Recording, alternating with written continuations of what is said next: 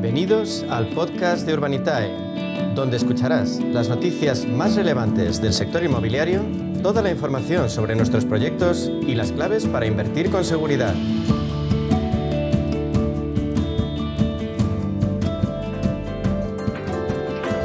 Pues en nuestro espacio Inversión Inmobiliaria y Procte con Urbanitae vamos a daros las nuevas claves financieras que están cambiando el sector inmobiliario gracias a la transformación digital. ¿Y quién mejor para contarnos qué se cuece en este sector que Diego Bestar, consejero delegado y fundador de Urbanitae? Vamos a darle la bienvenida. Buenos días, Diego. ¿Qué tal, Meli? Buenos días. Un placer estar aquí, como siempre. Bueno, pues hoy arrancamos este espacio de noticias con Urbanitae porque estos días celebráis tres años, ni más ni menos, de actividad. Muchísimas felicidades, Diego, y también al resto del equipo. Una celebración que llega después de haber financiado durante este tiempo 52 proyectos inmobiliarios junto a 35 promotoras, entre ellos algunas de primer nivel, como la operación que habéis hecho hace unas semanas con Inmobiliaria Espacio y que me contabas.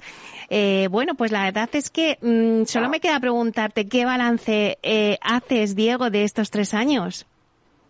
Pues mira, la verdad es que han sido tres años, que en realidad son cinco, porque nosotros abrimos la, bueno, nos, eh, pusimos a, montar Urbanita en el 2017, y es verdad, como sabes, te he contado yo creo que mil veces, pero estuvimos dos años esperando la autorización de CNMV para, para poder empezar a operar y, finalmente pues abrimos la plataforma al público en, en verano del 19, ¿no? Lo que, hace que cumplamos ahora tres añitos en, abierto. Y la verdad es que el balance pues es, es eh, muy muy bueno, ¿no? Al final, el, sobre todo en los últimos 12, 18 meses, que además estamos hablando tú y yo más activamente, pues tú misma has vivido eh, de primera mano el crecimiento que estamos teniendo, pues un poco cristalizando o, o, llevando a realidad un poco la visión que teníamos desde el principio, ¿no? De que la inversión a través de crowdfunding y la financiación alternativa a través de crowdfunding era una vía viable y, real para la promoción inmobiliaria. Y cuando nosotros empezamos era algo muy residual, era algo pues casi una anécdota, ¿no? De, ah, sí, mira, hay unos chicos haciendo crowdfunding y levantan de vez en cuando un ticket, ¿no? Y, ahora, pues como has comentado, ya hemos trabajado con, promotoras como, como Inmobiliaria Espacio, como Gestilar, como Q21, como Caledonian, como Iniciativas Inmobiliarias, promotoras de toda la vida, promotoras muy grandes que tienen acceso a, todo tipo de, capitales y de financiación y que han decidido trabajar con, con el crowdfunding a través de Urbanitae. Eh, pues bueno, pues porque han visto que es una vía real y, de diversificar sus fuentes de financiación, ¿no? Entonces, bueno, los primeros tres años han sido difíciles, ha habido que trabajar mucho y empujar mucho, eh, pero yo creo que ya en los últimos 12 meses estamos viendo una inercia del propio modelo de negocio, del propio mercado que, que indica que, el crowdfunding es el futuro de la financiación alternativa, sin lugar a dudas. Diego, os habéis convertido en la plataforma de referencia de la financiación participativa para el sector inmobiliario, pero también habéis contribuido, como decías, a esa difusión de esta actividad y a generar confianza con este modelo de negocio. Sí, por un parte, por parte, mm, bueno, yo creo que hemos, hemos contribuido en ambos lados del marketplace. ¿no? Nosotros, como sabes, pues tenemos por un lado los inversores, que son los que eh, acuden a la plataforma para invertir su dinero, y luego tenemos los promotores, que son los que acuden a la plataforma para financiarse. Eh, y yo creo que se ha sentado mucho por, por ambos lados, ¿no? Por el lado inversor, pues eh, cada vez tenemos más inversores, cerramos proyectos en cuestión de segundos. Esta misma semana, el, el martes, sacamos un proyecto de dos millones de euros y se cerró en menos de 15 segundos. Eh, entonces, bueno, hay mucha demanda y, al final es verdad que el track record, todos los proyectos que estamos devolviendo, que ya hemos devuelto 12, 13 proyectos hasta la fecha, eh, pues están funcionando muy bien. ¿no? Y la gente está viendo que el modelo, incluso con COVID de por medio, estos proyectos son pre-COVID, incluso con COVID, con eh, costes de construcción disparados, eh, con todo lo que ha ocurrido en los últimos tres años, que no ha sido poco, eh, los proyectos siguen funcionando bien, ¿no? Entonces, al final, pues el, el, el inversor está, está confiando incluso más y ya con, con un track record claro y, y, evidente, ¿no? Y luego por el lado del promotor, pues, eh, hombre, el efecto llamada de haber trabajado con promotores más grandes, pero también el hecho de que los promotores al final trabajan con nosotros muchas veces por curiosidad y luego se dan cuenta de que, que hay una vía real Em, de, financiación, pues acaban eh, también recurriendo de forma, o sea, viniendo a la plataforma de forma recurrente, ¿no? Entonces, eh, con la mayoría de los promotores hemos hecho ya más de un proyecto y con los que no lo hemos hecho hasta la fecha, seguro que, lo haremos en el futuro. O sea que eso también es súper importante, ¿no? Que los promotores estén contentos, que vean en nosotros un partner estratégico para financiar sus proyectos a largo plazo y, que recurran y vuelvan a la a Urbanitae para, para seguir financiándose. Claro, porque, eh, Diego, si nos fijamos en el inversor, eh, sí que es verdad que algunas veces me has dicho, es que tenemos el viento de cola, porque claro, teníamos unos tipos de interés muy bajos. Eh, bueno, se daban unas circunstancias que todos los bonos estaban, pues, mm, que al final decías, hay que invertir en el inmobiliario, en el ladrillo, porque era lo que más rentabilidad daba. Pero ahora, si se invierte el tema y empiezan a subir los tipos de interés, y si esas otras alternativas como los bonos y, y otras alternativas financieras que pueden ser interesantes, si ¿crees que si se produce ese sorpaso y decir, bueno, pues ahora ya no es tan interesante el inmobiliario porque hay otros, otros productos que, es interesante? ¿Se teme por eso o no? Bueno, el nicho que tenemos en Urbanitae específicamente, que es el de invertir en, promoción inmobiliaria, no tanto en inmobiliario, ¿no? Como sabes, invertir en inmobiliario es algo muy amplio y muy, muy diverso. En nuestro caso estamos muy especializados en, inversión en la parte de promoción, ¿no? Y la parte de promociones eh, tiene un objetivo de rentabilidad y, unas rentabilidades que, realizadas ¿no? que ya hemos devuelto bastante superior a lo que puede llegar a, suponer pues un bono o, incluso comprar un activo para ponerlo en alquiler. ¿no? Y esto hemos hablado a veces de, ese modelo de negocio, ¿no? el, modelo de negocio de comprar eh, viviendas, comprar edificios, comprar locales comerciales para ponerlos en alquiler, pues probablemente estén en ese rango entre el 3 y el 5% de rentabilidad anualizada. ¿no? Eh, y en ese sentido, pues ese modelo de negocio probablemente se vea un poco penalizado en caso de que los tipos de interés empiecen a subir, como parece que, lo van a hacer, y que los bonos del Estado pues empiecen a dar algo más. Dicho esto, eh, es difícil ver un escenario en el que los bonos den más del 1 o 2%. Eh, con lo cual el inmobiliario también viene bien diversificar y, tener activos en, el inmobiliario. Y, y una solución como la de Urbanita es excelente. De todas maneras, nosotros somos inversores oportunistas, es decir, eh, no estamos casados con un modelo u otro y iremos invirtiendo pues según, según nos marque el mercado y según tenga sentido, ¿no? Hoy por hoy sigue siendo el residencial. Al final, pues oye, es que estamos construyendo alrededor de 90.000 viviendas al año y hay una demanda estructural de más de 130.000. Entonces, hay más demanda que oferta y sigue teniendo mucho sentido invertir y, apostar por, el, por la promoción de obra nueva. Pero, pero oye, si, si cambia la economía, cambia el ciclo y, y vemos otras oportunidades en otras partes del sector, lógicamente estaremos ahí. Haznos un avance, eh, Diego, de vuestras próximas oportunidades de inversión. Bueno, ya nos has comentado que la que sacasteis el martes en 15 segundos eh, se, vamos, eh, acabó el ticket. sí, la verdad es que fueron dos millones de euros, lograron entrar unos 360 inversores, se quedaron fuera pues fácilmente 800 o 900 que estaban ahí intentando invertir.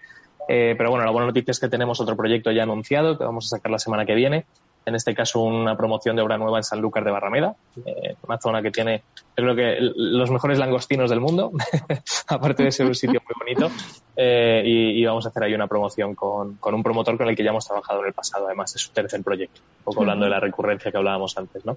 Eh, además, este mes vamos a sacar, bueno, tenemos varios proyectos, tenemos uno en La Moraleja, que va a ser espectacular, ya te lo contaré cuando lo tengamos, Meli, pero eh, va a ser un proyectazo. La verdad es que tenemos muchas ganas de, terminar de atarlo y, poder publicarlo. Eh, estamos estudiando alguna cosa en Alicante. últimamente estamos muy activos por ahí. Eh, alguna cosa en las islas también. Probablemente volvamos a Menorca. Así que, bueno, estamos muy activos. Este mes también pinta que va a ser mes récord. Si el mes pasado rompíamos la barrera de los 10 millones, este mes probablemente superemos, superemos la cifra del mes pasado. O sea que muy contentos, todo pinta muy bien y, lo bueno es que parece que no, no se ralentiza. ¿no? Eh, a priori, para los próximos tres o cuatro meses tenemos un montón de proyectos que estamos estudiando. Bueno, pues nos los irás contando poco a poco. Pero vamos a cambiar al mercado, vamos a hacer un análisis del mercado Proctec. Eh, por ejemplo, siempre comentamos alguna que otra Proctec que, que, está haciendo algo interesante en el mercado. Estos días eh, recogíamos la noticia de Ukio, la startup barcelonesa que está especializada en el alquiler de media y larga estancia que había anunciado una inyección de capital de 2,5 millones de euros. ¿Siguen las rondas? ¿Sigue la inversión, verdad, Diego? Pues sí, siguen. La verdad es que se habla mucho de que se está enfriando un poco el sector de las startups, eh, sobre todo empezando en Estados Unidos y todo lo que empieza allí acaba, acaba llegándonos aquí. Eh, pero la verdad es que el PropTech no tiene pinta de estar ralentizándose ni mucho menos. Seguimos, seguimos con rondas como la que comentas, Ukio. Te hablamos en su día cuando lanzaron. Eh, creo que lo, lo, comentamos aquí en este espacio. Eh, es una empresa que se especializa en, en, bueno, en, la, en tener apartamentos muy bien amoblados, muy bien diseñados. La verdad es que entras en, en su página web y apetece, apetece vivir en, en los pisos que tienen ahí colgados.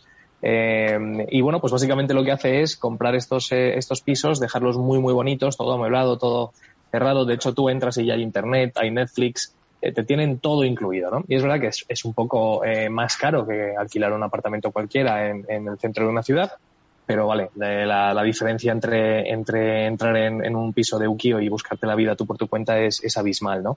En este caso, además, tienen ya más de 300 apartamentos, están en cuatro ciudades, están en Barcelona, ahí tienen 150, en Madrid tienen 100, en Lisboa tienen 50 y están ya empezando en Berlín, ya tienen cinco apartamentos.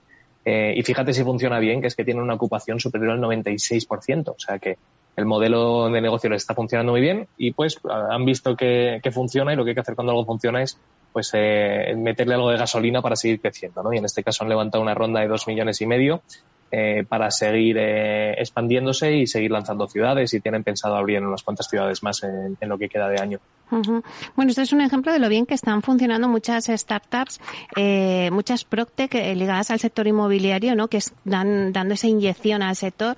Eh, otra Proctec que, que también eh, se capitaliza es la Proctec Rental, que alguna vez ya hemos hablado de ella, que ha conseguido 3,2 millones de euros de inversión con tokens para adquirir el edificio La Marina Building, que está situado en el puerto de Valencia. Una de las áreas más demandadas, porque la verdad es que ya me lo comentaba Eric Sánchez, que es el CEO de rental en alguna ocasión aquí en, en, inversión inmobiliaria, que claro, es que no hay tanta oferta de oficinas buenas eh, en Valencia, con lo cual, pues, pues esto ha traído, es un proyecto que ha traído a, a, muchísimos inversores, ¿no? Y creo que es una buena noticia porque, porque ya hablamos de tokens, o sea, que es que ya estamos metiendo ya tecnología. Sí, sin duda. Y eso que, que la regulación, la legislación en España no, no contribuye a que sea fácil. La mm. realidad es que hoy en día tokenizar un, un activo inmobiliario es, no, no, es posible. Lo que sí se puede hacer es lo que ha hecho Rental, que es eh, básicamente tokenizar los derechos económicos de ese activo. Entonces, básicamente, pues lo que hacen es, eh, hay una, un vehículo de inversión que compra un edificio y ese edificio, los derechos económicos se tokenizan. Entonces tú compras pues un título. Yo tengo un 1%, un token que vale por un 1% de lo, de el dinero que genere este activo, ya sea por la venta o por el alquiler. En el caso de rental, como has dicho, pues se enfocan en buscar oficinas, ¿no? Y, y edificios que, que, puedan ser rentados o alquilados a, a empresas. Y la verdad es que les está yendo bien. Han cerrado esta operación